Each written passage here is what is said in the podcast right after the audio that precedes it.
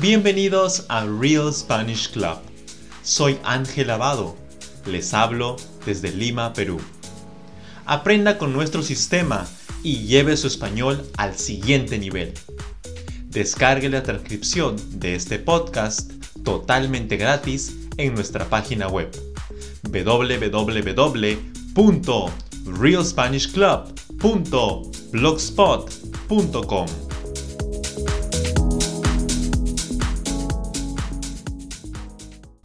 ¿Cómo están?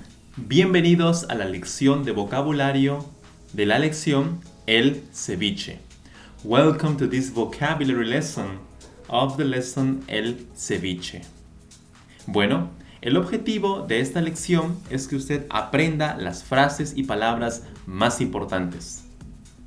You are going to learn the most important phrases and words of this lesson. Okay, so please Focus on listening, try to relax, and enjoy this podcast. Por favor, relájese y enfóquese en escuchar y disfrutar este podcast. Bueno, comenzamos. Let's get started. El ceviche. El ceviche es un plato típico peruano muy conocido. Plato típico significa un plato o comida representativa de un país. En este caso, el ceviche es un plato típico peruano. Es una comida representativa del Perú. Y consumido en todo el Perú y América del Sur. Consumido significa, bueno, viene del verbo consumir, que significa que se come, que se puede eh, comer o consumir. La palabra ceviche proviene de la palabra quechua siwichi. Bueno, quechua es la lengua hablada en el Perú, además del español. En muchas partes de Sudamérica se habla el quechua. Continuamos. ¿Qué significa pescado fresco o pescado tierno? Tierno en este contexto significa blando o flexible. También podríamos decir que una persona es tierna, en especial un niño o una niña. Podríamos decir que son tiernos, es decir, son agradables, dulces, etc.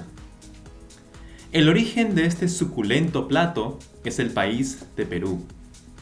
Suculento significa delicioso, rico, sabroso. Eso es suculento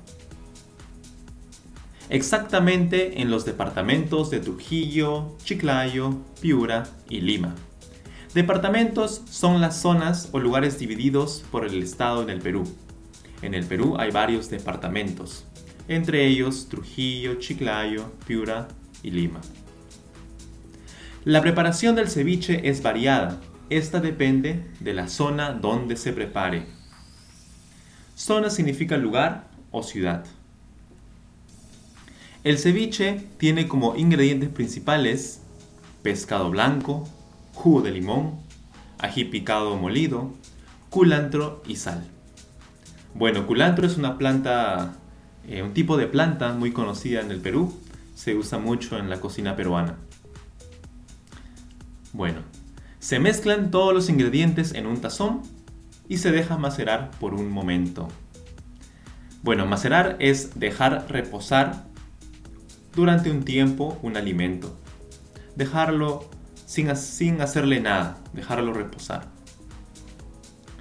Este plato se suele acompañar con cebolla, camote, choclo sancochado, cancha, maíz tostado, hojas de lechuga y yuyo.